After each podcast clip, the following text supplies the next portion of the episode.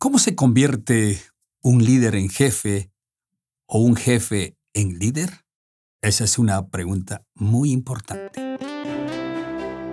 Bienvenidos a Tiempo del Líder, un espacio de consejos producto de la experiencia que busca potenciar el liderazgo tanto en el ámbito personal como profesional. Aquí, más que conceptos y teorías, compartiremos historias, herramientas y experiencias vividas a lo largo de la vida que nos ayudan a desarrollar esas competencias como líderes servidores. Este es Tiempo del Líder, un espacio presentado por la Rectoría y el Instituto de Liderazgo de la Corporación Universitaria Adventista UNAC.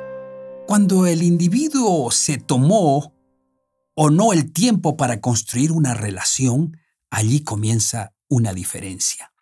Cuando se debe a que la persona posee o carece de inteligencia emocional.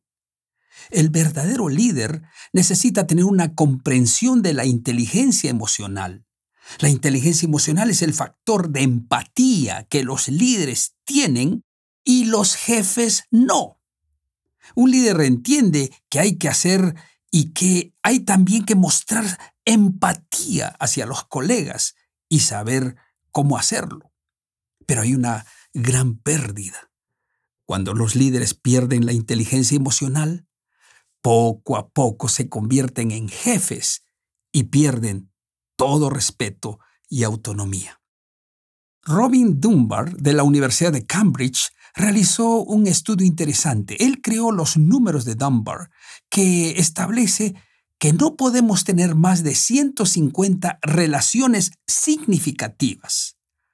Dunbar fue un antropólogo británico que encontró antiguas sociedades y agrupaciones modernas, oficinas, comunidades, fábricas, campamentos, residencias organizacionales, etc., que funcionan bien en un número cercano a 150. Así que los líderes deben conocer los números de Dunbar, dice él, y las 150 relaciones significativas de con quién se vinculan, porque al final eso afecta los valores del líder. Así, al analizar el mundo corporativo, vemos lo común que es en nuestra sociedad que los administradores estén muy desconectados de su gente. Esto crea considerables desigualdades en nuestra sociedad. Generalmente, un líder crea relaciones significativas con miembros del comité y otros accionistas influyentes, pero es distante de aquellos que se encargan de la producción. Entonces, siendo que ese nivel de desconexión genera disparidades, el título de jefe se vuelve más apropiado. Ese nivel de desconexión genera disparidades y una distancia no solo física, sino emocional y laboral. Entonces pierde la oportunidad de ser líder y se convierte en jefe. Sin embargo, Investigadores de la Universidad de Estocolmo publicaron recientemente un artículo en el que ponen en duda esa cifra de los 150, al descubrir que las personas pueden tener muchos más amigos si se esfuerzan. Somos capaces de aprender miles de dígitos de pi y si nos relacionamos con mucha gente, mejoraremos nuestras relaciones con mucha gente también, afirma Lohan Lind, autor del estudio y profesor asociado de la Universidad de Estocolmo. El trabajo fue publicado en la revista Biology Letters. El verdadero líder se esfuerza con conciencia para construir relaciones con el personal de forma continua, a veces queriendo abarcar demasiado, pero permitiendo que el líder no esté tan alejado del verdadero trabajo esencial. Entonces, cuando vemos jefes que tienen títulos largos, pero perdieron totalmente la conexión con la gente, el público, o la comunidad, o las personas de todos los días, nos planteamos la pregunta, ¿son verdaderamente líderes?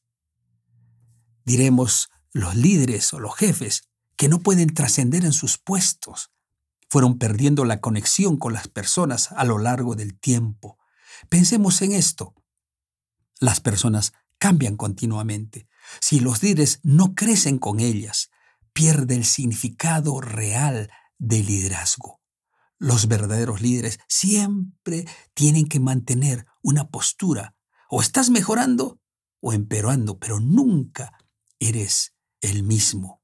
Por eso, a fin de que el hombre llegue a ser un verdadero líder exitoso, es más que el conocimiento de los libros.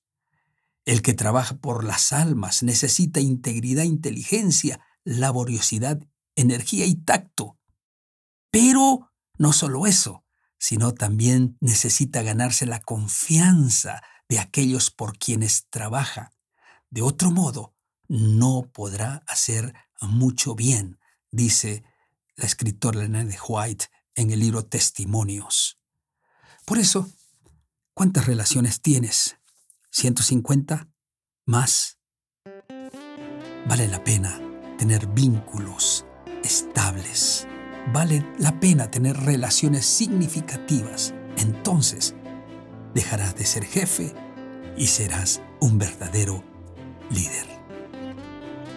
Aquí termina el mensaje de hoy en Tiempo del Líder, un espacio creado por la Rectoría y el Instituto de Liderazgo de la UNAC. Estuvo con ustedes el doctor Juan Choque Fernández. Los esperamos en nuestra próxima emisión para seguir creciendo en el camino del liderazgo servidor.